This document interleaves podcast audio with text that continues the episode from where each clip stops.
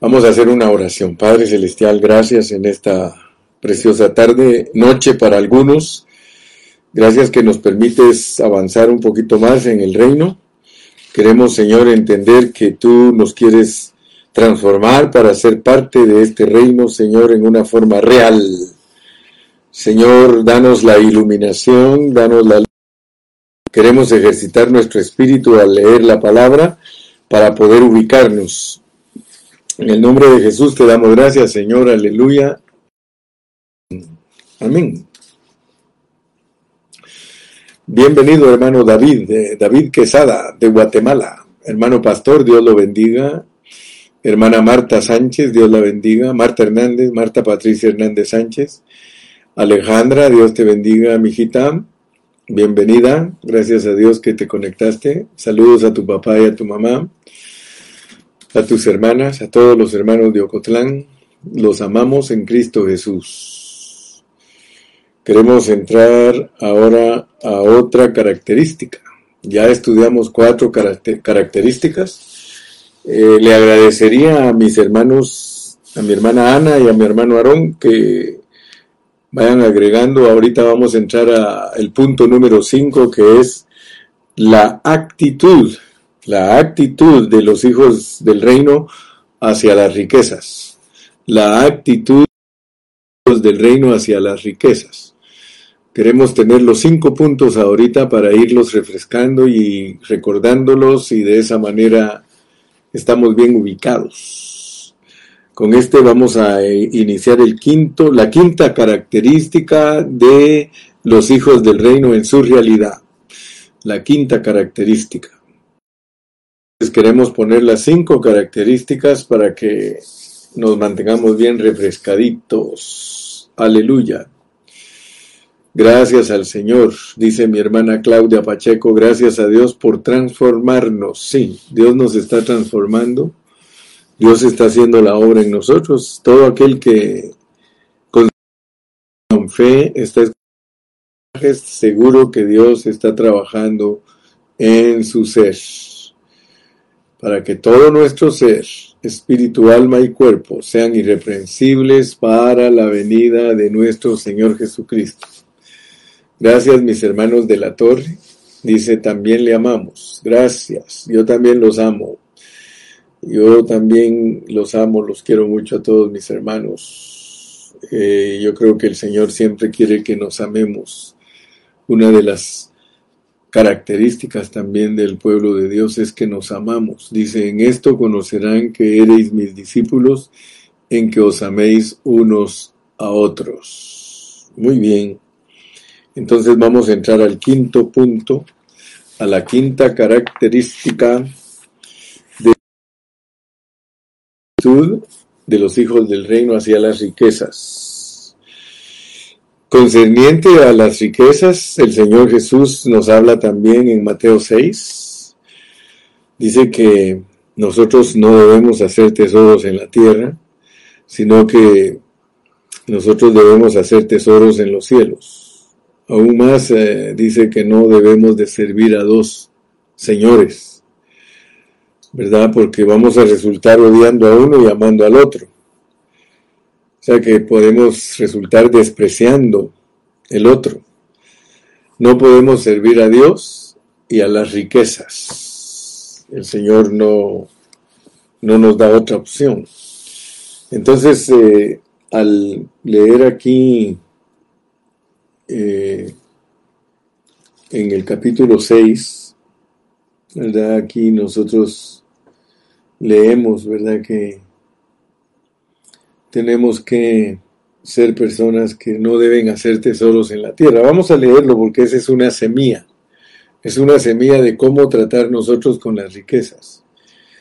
Dice en el 19, 6.19, no os hagáis tesoros en la tierra donde la polía y el orín corrompen y donde ladrones minan y hurtan, sino haceos tesoros en el cielo donde ni la polía ni el orín corrompen y donde ladrones no minan ni hurtan porque donde esté vuestro tesoro, allí estará también vuestro corazón. Entonces el Señor eh, siempre ha dicho que nosotros no debemos de estar ansiosos por nuestra vida, de qué hemos de comer o qué hemos de beber o qué hemos de vestir, dice. Nuestro Padre Celestial o vuestro Padre Celestial sabe de qué necesidad tenéis. Él sabe que necesitamos todas esas cosas, pero Él no quiere ansiosos acerca de ellas. Si nosotros queremos buscar primeramente el reino de Dios y su justicia, todas esas cosas, dice la palabra del Señor, que Dios nos las va a añadir. Amén. No podemos ver, eh, o más bien dicho, podemos ver el desarrollo de la semilla. Vamos a Hechos 4.32. Hechos 4.32. Recuérdense que cada semilla la estamos analizando a la luz de su desarrollo. Estamos viendo cómo se desarrolla cada semilla que es sembrada en Mateo. El Señor Jesucristo habló y Él sembró esas semillas y se desarrollan a través de las epístolas. Hechos 4, 32. Dice Hechos 4, 32. Y la multitud de los que habían creído era de un corazón y un alma, y ninguno decía ser suyo propio nada de lo que poseía, sino que tenían todas las cosas en común. O sea que los hermanos en Cristo en el libro de los Hechos, cuando la iglesia empezó, todos ellos, todos ellos tenían una actitud hacia las riquezas muy correcta. O sea que a ellos no, no les importaba las riquezas, las tenían como algo muy común.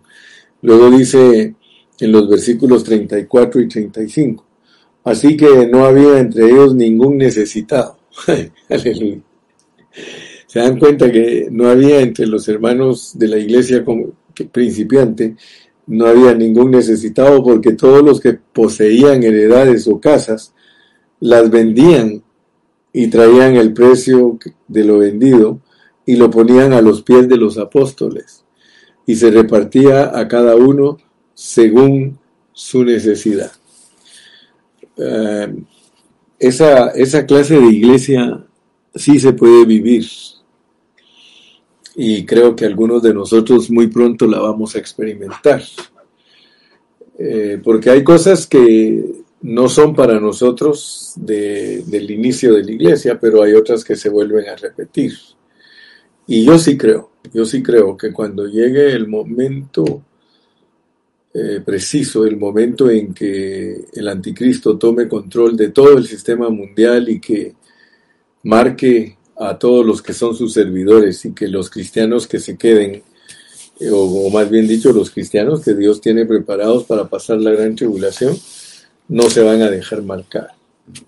Pero en los cristianos en ese tiempo se van a ver milagros, se, ven se van a ver señales extraordinarias porque es cuando la situación es apremiante que Dios opera de esa manera.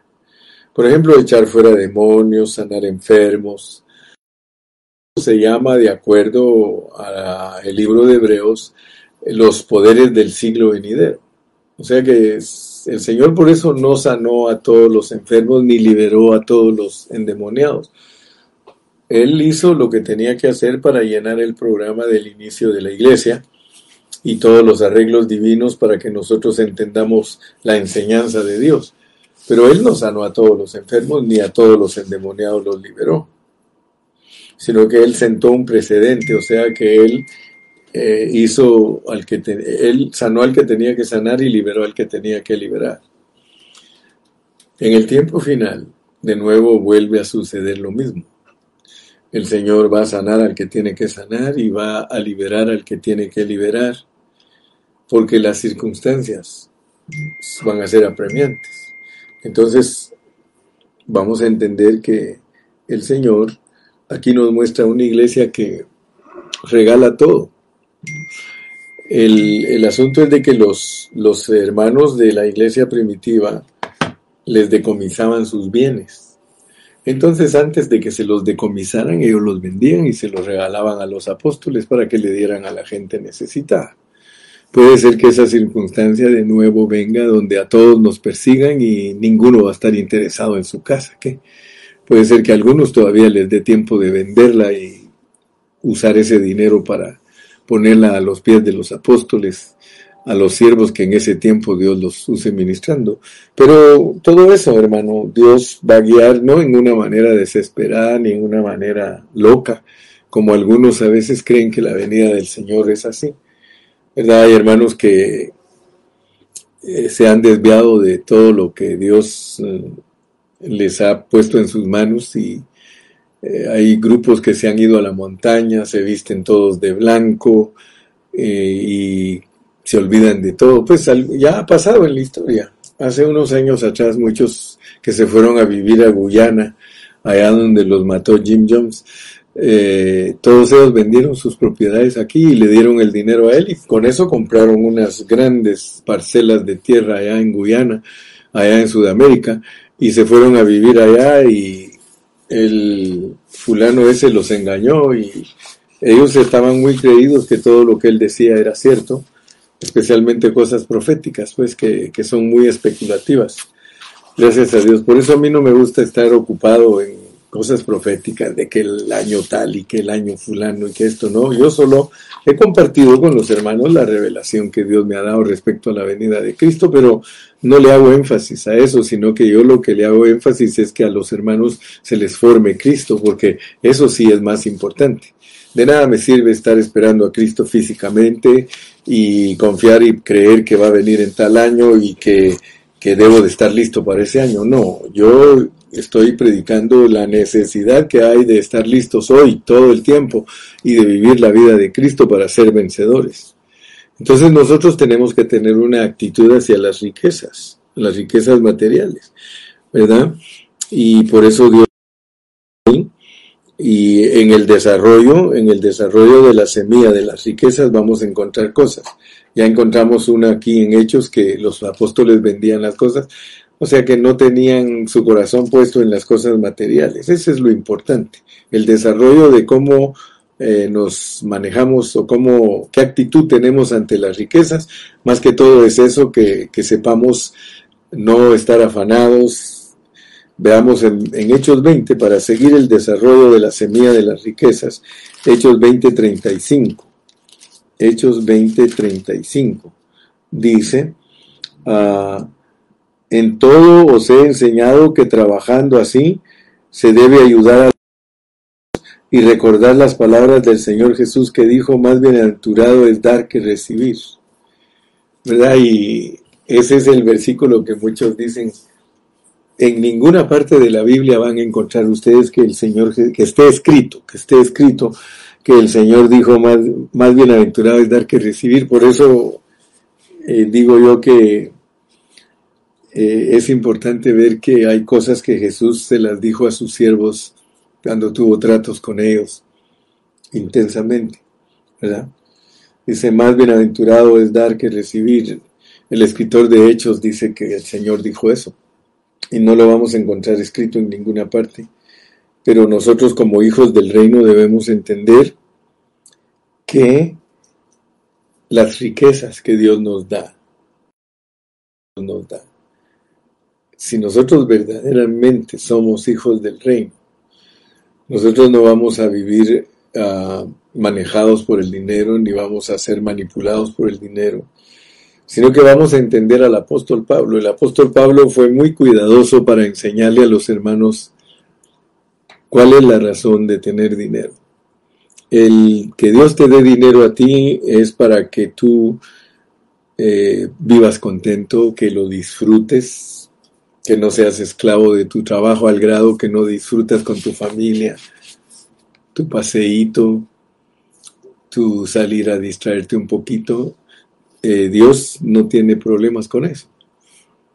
El dinero también debe de servir para compartir con los necesitados.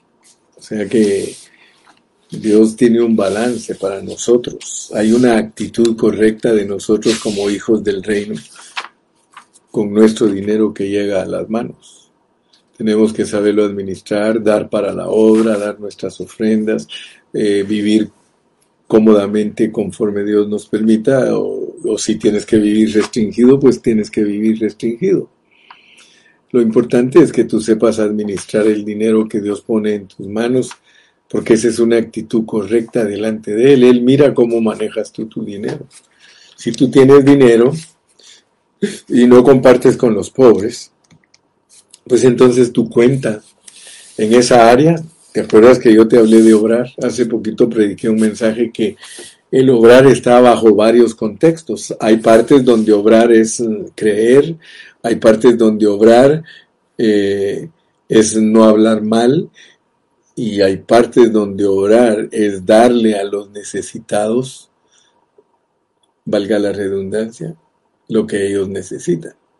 Y por eso Santiago dice que si un hermano está necesitado y nosotros no le proveemos lo que él necesita, pues nosotros mm, no tenemos una fe que obra. Pero mi punto entonces es que tú veas que hay una actitud correcta. Una actitud correcta. Y lo más importante, lo más importante, los hijos del reino, respecto a las riquezas, es ayudar a los demás. Pablo lo dice también en Hebreos, ahí dice él, y de, la ayuda mutua. No, no os olvidéis porque de tales sacrificios se agrada a Dios. Dios se agrada cuando nosotros ayudamos a los hermanos más necesitados que nosotros. En eso tú puedes estar seguro. Muchos a mí me regalan ofrendas, Dios los bendiga, pero quiero que sepan que no me las aprovecho solo yo, sino que bendigo a muchas personas. Y esa fue una carga que Dios me puso a mí desde que me puso a predicar el Evangelio. Romanos 12:13. Leamos Romanos 12:13 viendo el desarrollo, viendo el desarrollo de las semillas. Estamos ahorita en el desarrollo de la semilla de la actitud que debemos de tener hacia las riquezas. Romanos 12:13 dice en Romanos 12:13 compartiendo para las necesidades de los santos, practicando la hospitalidad. Yo le doy muchas gracias a Dios por muchos hermanos que yo sé que Dios los bendice mucho porque ellos son muy hospitalarios. Hay hermanos que quiero decir nombres porque yo sé que ellos mismos no están interesados en que yo publique sus nombres porque lo hacen de corazón, pero hay familias con nosotros que siempre reciben a los hermanos que vienen de otros lados y eso es un amor genuino y eso es tener una actitud correcta hacia las riquezas. Porque a muchos hermanos Dios les ha dado sus casas bonitas y ellos ahí reciben a los hermanos y ahí les preparan comida. Son hospitalarios. Es muy importante nuestra actitud como hijos del reino a ser hospitalarios. Muy bien, entonces ya con esa llevamos cinco. Lástima que mis, mis, mis secretarios no se, no se ponerme los puntos, pero de seguro alguno por ahí los va a poner. Les dije que fueran poniendo los puntos. Y ahorita voy a entrar al punto número 6, si no me los han puesto, por favor pónganmelos. Este es el punto número 6, el que voy a hablar ahorita. Los principios de los hijos del reino en cómo tratar a los demás. Los principios de los hijos del reino de cómo tratar a los demás. Recuérdense que estamos hablando de características de los hijos del reino. Características de los hijos del reino. Ahorita ya voy por la número 6. Entonces les voy a repetir para los que se están conectando tarde, les voy a repetir para que los escriban. ¿Verdad? El punto número uno tenemos que es ser pobres en espíritu. El punto número dos es la influencia de los hijos del reino ante el mundo. El número tres es la, sí, el número tres es la, la justicia, la justicia de los hijos del reino. El número cuatro es la pureza de los hijos del reino en sus obras. El número cinco es la actitud de los hijos del reino hacia las riquezas.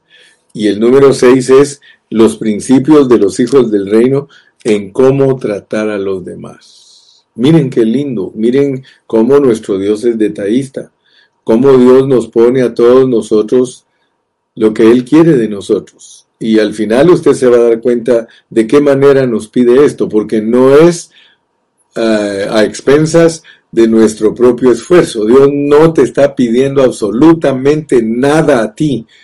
Por favor, este no es un seminario para que tú aprendas lo que Dios te está pidiendo, no. Este seminario es para que aprendas que Cristo en ti puede lograr todo esto. Cristo en ti puede lograr todo esto. Te lo voy a insistir, porque muchos hermanos todavía no descansan en Cristo y todavía no saben obrar. No saben cómo es que Dios los... Entonces, mis amados, vamos a eh, recordar siempre los puntos. Gracias, hermano Ramón, me pusiste solo el último, pero gloria a Dios. Los principios de los hijos del reino en cómo tratar los demás. Ese es el número 6. Eh, vamos a leer la semilla, Mateo 7, del 1 al 5. Mateo 7, del 1 al 5. Se recuerdan que estamos en Mateo, ahí están sembradas todas las semillas del reino todas las semillas del reino y en las epístolas está su desarrollo. Mateo capítulo 7, al 5. No juzguéis para que no seáis juzgados, porque con el juicio con que juzgáis seréis juzgados y con la medida con que medís os será medido. ¿Y por qué miras la paja que está en el ojo de tu hermano y no echas de ver la viga que está en tu propio ojo? ¿O cómo dirás a tu hermano, déjame sacar la paja de tu ojo y he aquí la viga en el ojo tuyo? Hipócrita, saca primero la viga de tu propio ojo y entonces verás bien para sacar la paja del ojo de tu hermano. Ahora, esta semilla se va desarrollando. Esta semilla poco a poco se va desarrollando. Gracias, Aarón, que ya nos pusiste al día con los puntos. Ya Aarón nos puso aquí ser pobres en espíritu, la influencia de los hijos del reino, la justicia de los hijos del reino, la pureza de los hijos, la actitud hacia las riquezas de los hijos del reino y los principios de los hijos del reino de cómo tratar, cómo tratar a los demás, cómo tratar a los demás. Ok, entonces aquí en Mateo, 5, Mateo 7 del 1 al 5 se ve la semilla. Ahora vamos a empezar a ver su desarrollo. Vamos a Primera de Corintios 4, 5. Primera de Corintios 4, 5 para ver cómo se desarrolla esta semilla. Primera de Corintios 4, 5. Primera de Corintios 4, 5. Primera de Corintios 4, 5 dice, así que no juzguéis nada antes del tiempo hasta que venga el Señor, el cual aclarará también lo oculto de las tinieblas y manifestará las intenciones de los corazones, y entonces cada uno recibirá su alabanza de Dios. Te estás dando cuenta, ¿verdad, mi hermano, que todas las semillas del reino, de la forma que nosotros tenemos que conducirnos, de las características que se deben ver en nosotros, ya estás convencido, ¿verdad? Que están en, Mateo, pero que se desarrollan en las epístolas. O sea que esa es una característica muy linda de la palabra de Dios para que nosotros estemos convencidos que el mensaje tiene una correlación, una correlatividad, tiene una secuencia. O sea que todo en la Biblia así está, desde Génesis hasta Apocalipsis. Se siembra algo, se, se desarrolla en los siguientes libros y en el final de la Biblia. Así es la Biblia, hermano. Acostúmbrate a verlo de esa manera para que así, cuando lees las epístolas, solo estás leyendo detalles y explicaciones concernientes a los evangelios. La, la mera neta, dicen los hermanos de Guadalajara, la mera neta es que, así como Génesis, Éxodo, Levítico, Números y Deuteronomio son eh, el semillero para hablar de toda la verdad en la Biblia, Así también lo mismo es Mateo, Marcos, Lucas, Juan y Hechos. Así es. Todo lo de Mateo, Marcos, Lucas, Juan y Hechos es para explicarlo hasta Apocalipsis. Así que gracias a Dios que hemos descubierto esas cosas maravillosas. Pero sigamos viendo el desarrollo de la semilla de los hijos del reino, de cómo tratar a los demás. Romanos 14. Romanos 14. Y vamos a leer los versículos del 10 al 13, Romanos 14 del 10 al 13. Dice, pero tú, ¿por qué juzgas a tu hermano? O tú aprecias a tu hermano, porque todos compareceremos ante el tribunal de Cristo. Porque escrito está, vivo yo, dice el Señor, que antes ante mí se doblará toda rodilla y toda lengua confesará a Dios. De manera que cada uno de nosotros dará cuenta a Dios de sí. Así que ya no nos juzguemos, ya no nos juzguemos más los unos a los otros, sino más bien decidir no poner, decidir no poner tropiezo u ocasión de caer al hermano. ¿Te das cuenta, mi amado? ¿Te das cuenta cómo, cómo el Señor nos muestra el desarrollo de sus semillas? y cómo el juzgar tiene una semilla, un seguimiento, un desarrollo el cual no debemos de descuidar, porque esos son principios para los hijos del reino en su manera de tratar con otros. Oh, gloria a Dios. Entonces, eh, te podría seguir hablando mucho más y más y más de esto, pero eh, queremos hoy a cubrir, toda, a cubrir toda esta lección. Quiero cubrir todas las características de un hijo del reino para que en él se vea la realidad del reino y se manifieste como tal. Ese es nuestro propósito. Entonces vamos a entrar al último punto, porque son solo siete características las que están sembradas en Mateo. Siete características. Y vamos a entrar a la séptima. Si alguien solo lo agrega por ahí, lo repite y lo agrega, este, vamos a entrar a la, al terreno, al terreno de los hijos del reino en su caminar y trabajar, el terreno, o sea, el, el, donde, la base, la base en donde nos movemos, cómo nos debemos mover respecto a nuestro caminar y nuestra obra. ¿Cómo? O sea que hay una manera, una, una base, hay un, un terreno, hay, hay, o sea, un, una forma que nosotros tenemos que movernos en nuestro caminar y en nuestro eh, y en nuestra obra. Regresemos otra vez a Mateo, porque estamos en Mateo. ¿Sí? En Mateo es donde se nos dice cómo debemos de conducirnos en nuestro caminar y en nuestro obrar. Y es Mateo 7 y versículo número 13. Dice, entrad por la puerta estrecha, porque ancha es la puerta y espacioso el camino que lleva a la perdición, y muchos son los que entran por él. Porque estrecha es la puerta y angosto el camino que lleva a la vida, y pocos son los que la hallan. Bien, pues esta parte de nuestra lección de hoy tiene que ver con eh, el entender que, nosotros eh, tenemos que caminar restringidos, restringidos. Por eso les dije que Filemón es una epístola que nos ayuda a entender eso. Filemón es la economía de Dios. Filemón es la vida personal nuestra. Filemón representa a un cristiano escogido y predestinado. Escogido y predestinado. Y por eso me he ocupado en darles explicaciones de Filemón. Un pecador escogido y predestinado, pero para que ustedes interpreten correctamente la Biblia. Ustedes tienen que recordarse siempre del apóstol Pablo el apóstol Pablo para explicarnos y enseñarnos todo lo que él, Dios le permitió aprender, él lo puso bajo la economía de Dios.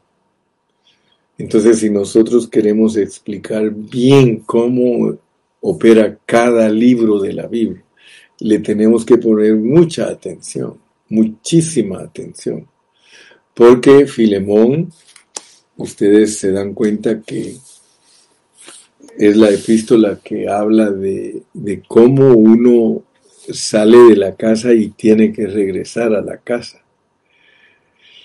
Pero como de Filemón, ustedes tienen que meterse al pensamiento de Pablo porque cada cosa que él escribe, él tiene siempre en su pensamiento la economía.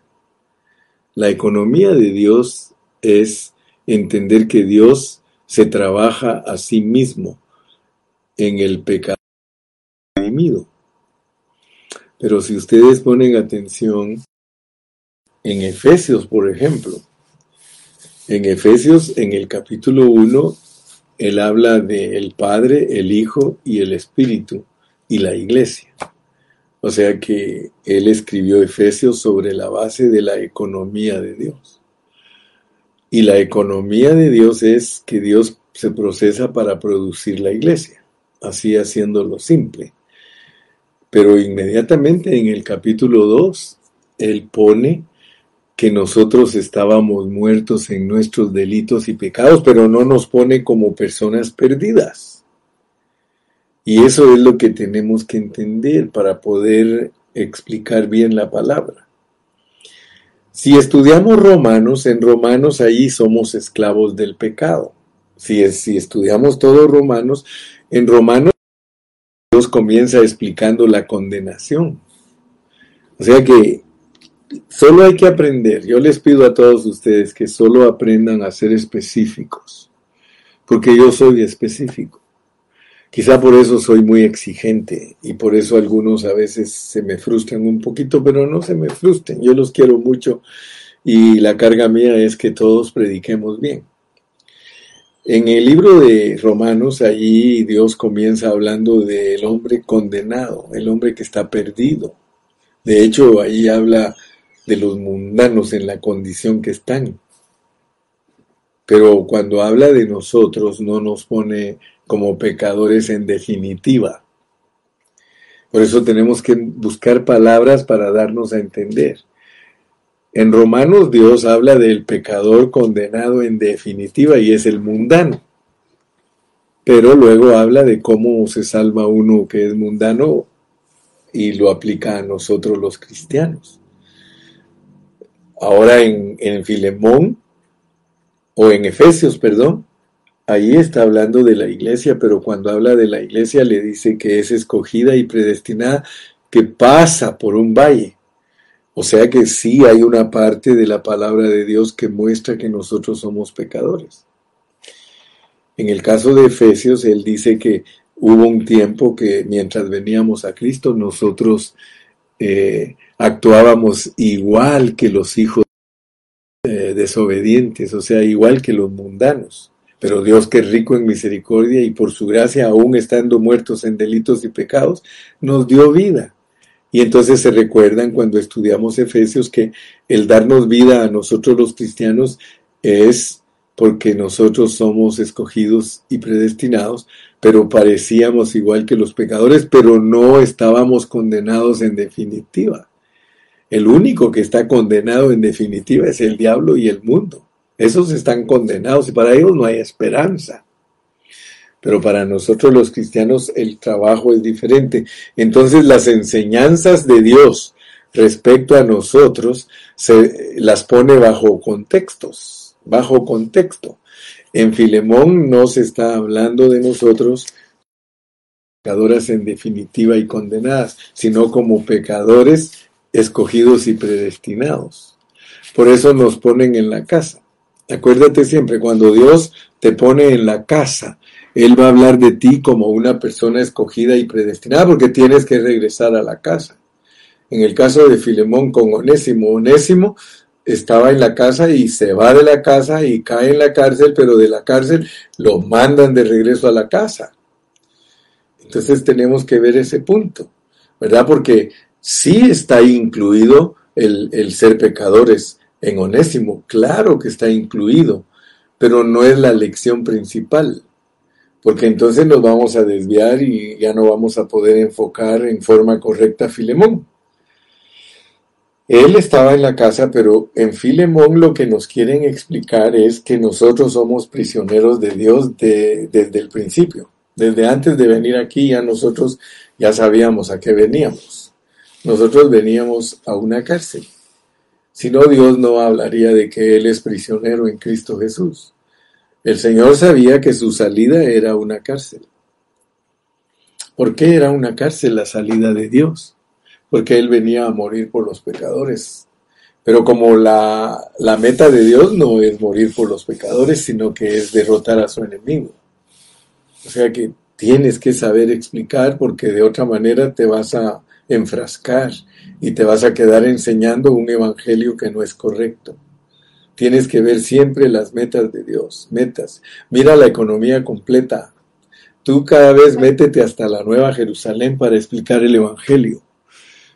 Eh, entonces tienes que ver que, que Dios tiene una meta. La meta de Dios es derrotar al diablo. La meta de Dios no es salvarte a ti. La meta de Dios es otra. La meta de Dios es que Él tiene un problema en el universo y que lo quiere resolver y nos quiere dar participación a nosotros. No vayas a creer que tú eres el enfoque primordial de esto. No. El enfoque primordial de Dios es Cristo. Él es Cristo y la iglesia, pero no un individuo. Ni tú ni yo como individuo somos el enfoque de Dios. Entonces, mira en Filemón, ahí en Filemón, tú puedes aplicar correctamente a Filemón como el Espíritu Santo.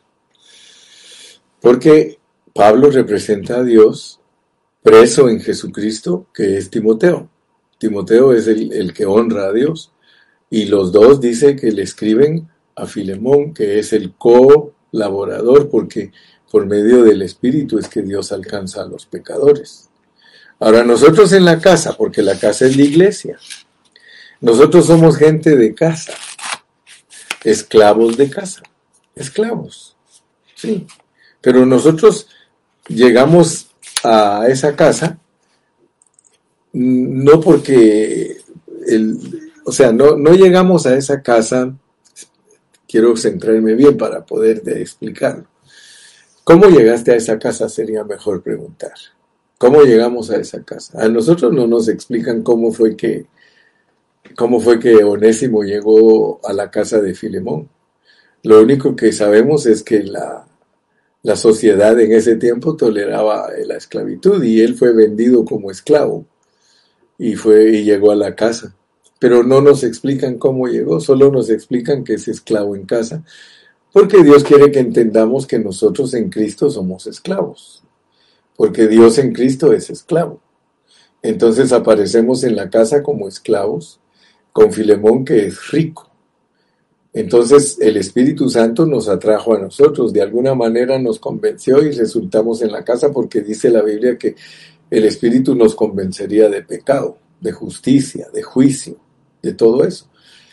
Entonces ahora estando nosotros ahí en esa casa, sirviendo a nuestro amo, eh, nos pasó algo que nosotros eh, ya no quisimos estar ahí, nos sublevamos y nos entró la codicia y nos robamos cosas y lo que hicimos fue que nos fuimos huyendo. Entonces al huir, los guardas de la ciudad nos capturaron y nos llevaron a donde estaba Pablo a donde estaba Dios, pues nos trajeron a donde está Dios porque solo Dios nos puede convencer de regresar a la casa. Entonces, eh, al estar allí en la cárcel, Dios nos habló, Pablo engendró a Onésimo y ya sabes lo que significa engendrar, es hablarles para que tengan una convicción. Entonces lo engendró, dice que él era hijo de él en sus prisiones. Entonces Dios estando preso te habla, pero te dice que regreses a la casa donde eres esclavo. Y entonces Dios le dice al Espíritu, eh, yo quiero que lo recibas, quiero que lo recibas ahí de vuelta, eh, pero ya no lo recibas como esclavo, porque él tiene que entender que, que él es un esclavo libre, que es hermano, que es hermano.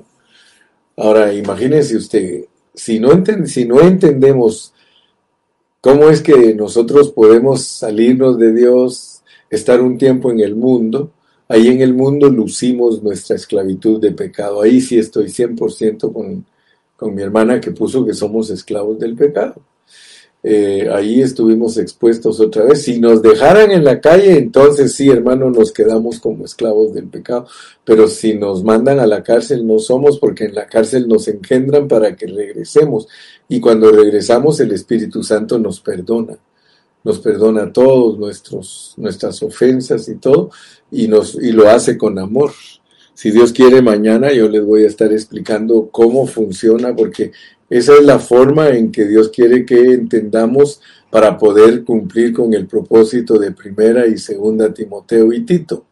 Entender que al regresar, ya tratados, al regresar y entender que nosotros somos esclavos y que no podemos huir de nuestra esclavitud en el sentido positivo que es en la casa de Dios, allí somos esclavos de Cristo. Entonces vamos a entender cómo funciona la economía de Dios para que podamos ser los que pueden cumplir primera y segunda de Timoteo y Tito, porque ese es el asunto, que primera y segunda de Timoteo y Tito son para producir filemones y el filemón se tiene que sujetar al mensaje de primera y segunda de Timoteo y Tito. Ahí nosotros entendemos la economía. Entonces, hay una forma entonces de, que nosotros nos eh, movemos en este mundo y es una forma restringida. Por eso les estoy aplicando Filemón, porque viene al caso. En el desarrollo, en el desarrollo de la semilla de, nuestro caminar restringido con puerta estrecha, se, puede ver cómo es que podemos, cómo actuamos nosotros. Vamos a ir a, en segunda de Corintios. Veamos en segunda de Corintios capítulo 11. Segunda de Corintios capítulo 11 y leamos los versículos 23 en adelante, segunda de Corintios 11, 23 en adelante, dice, ¿son ministros de Cristo? Como si estuviera loco hablo, yo más, en trabajos más abundantes, en azotes sin número, en cárceles más, en peligros de muerte muchas veces. De los judíos, cinco veces he recibido cuarenta azotes menos uno Tres veces he sido azotado con varas, una vez apedreado, tres veces he padecido naufragio, una noche y un día he estado como náufrago en alta mar, en caminos muchas veces, en peligros de ríos, en peligros de ladrones, en peligros de los de mi nación, peligros de los gentiles, peligros en la ciudad, peligros en el desierto, peligros en el mar, peligros entre falsos hermanos, en trabajo y fatiga, en muchos desvelos, en hambre y sed, en muchos ayunos, en frío y en desnudez. ¡Wow! O sea que el vivir de Pablo, hermano, y el caminar fue bien estrecho. Fue con muchos obstáculos. Yo no sé si lo estás alcanzando a ver, pero el desarrollo de la semilla, del caminar estrecho y caminar bien limitado, lo puedes ver en la vida de Pablo. Así que la, esa semilla que el Señor sembró concerniente a el caminar y el orar en el asunto de la vida de nosotros no es algo muy fácil. ¿eh? ¿Sí? Podemos leer también en el desarrollo Efesios 5, del 8 al 9. Efesios 5, del 8 al 9. Leamos Efesios 5, del 8 al 9. ¿Sí? Porque en otro tiempo erais tinieblas, mas ahora sois luz en el Señor, andad como hijos de luz, porque el fruto del Espíritu es en todo bondad, justicia y verdad, compro agradable. Bueno, lo que queremos marcar es que el desarrollo, el desarrollo de la, pues, de la puerta estrecha es suficiente. Así que tenemos una base para decir que el caminar de los cristianos debe de ser de este y este y esta manera. ¿Verdad? El Señor nos muestra en Mateo 7:21 la voluntad de Dios. Vamos a Mateo 7:21 porque estamos bajo esa Mateo 7:21. Ahí podemos ver la semilla de, de la voluntad de Dios. Mateo 7:21. Dice Mateo 7:21 no todo el que me dice Señor, Señor, entrará en el reino de los cielos, sino el que hace la voluntad de mi Padre que está en los cielos. Ahora leamos Romanos 12.2 para que veamos el desarrollo de esa semilla, de que tenemos que hacer también la voluntad de Dios y la semilla nos muestra ese desarrollo. Romanos 12.2 dice, ah, no os conforméis a este siglo, sino transformaos por medio de la renovación de vuestro entendimiento, para que comprobéis cuál sea la buena voluntad de Dios, agradable y perfecta. Así que, mis amados hermanos, la carga que yo tenía hoy antes de empezar este seminario era que nosotros entendamos que hay un desarrollo de, de la semilla y que toda la semilla de las características de los hijos del reino está escrita en Mateo, pero que a través de las epístolas podemos verla desarrollada y que los apóstoles la experimentaron. Nosotros tenemos que experimentar el crecimiento de la semilla porque si no experimentamos nosotros no podemos estar eh, experimentando la realidad del reino. Amén. Entonces termino con este punto para que entendamos pues que no nos están pidiendo nada que hagamos nosotros en nuestro hombre natural. Todo lo que Dios nos está pidiendo lo tenemos que hacer en Cristo. O sea, Cristo como nuestra vida. Nunca consideres estos aspectos que el hermano Carrillo te compartió como algo que tienes que hacer tú por tu cuenta. No, hermano, eso es imposible.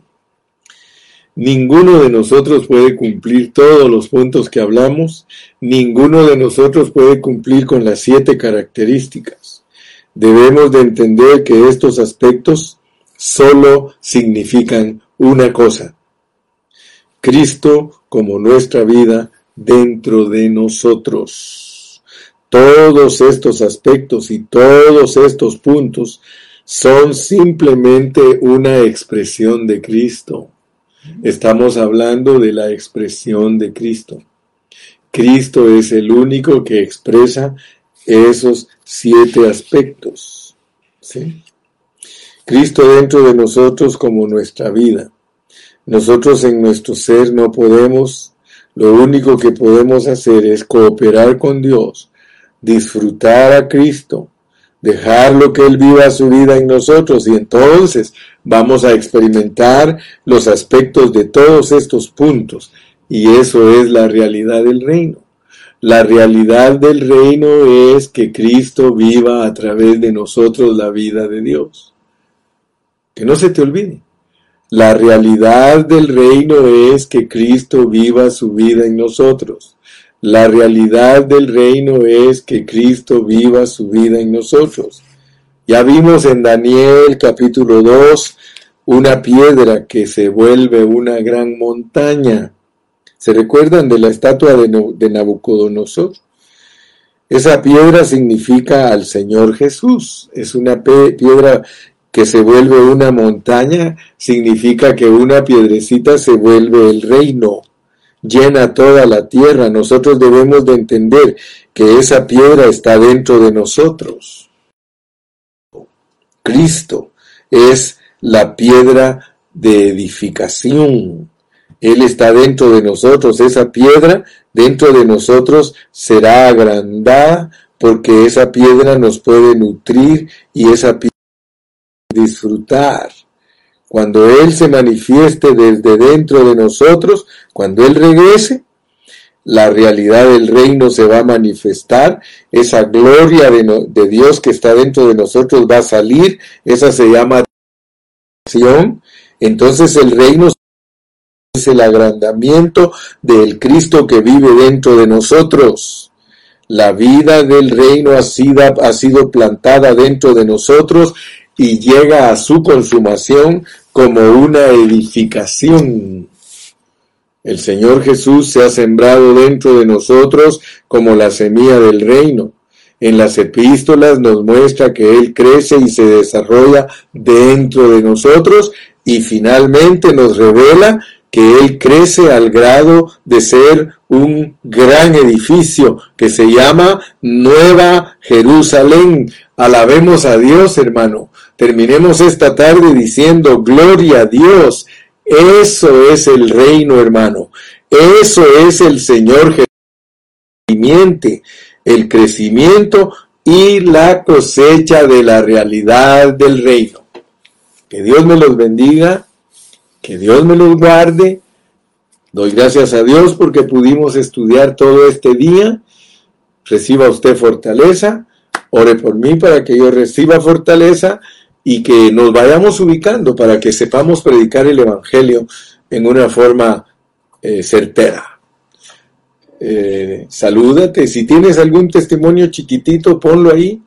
Algún testimonio que tengas, gloria a Dios, di gracias Señor, porque estudiamos tu palabra y tú nos estás bendiciendo.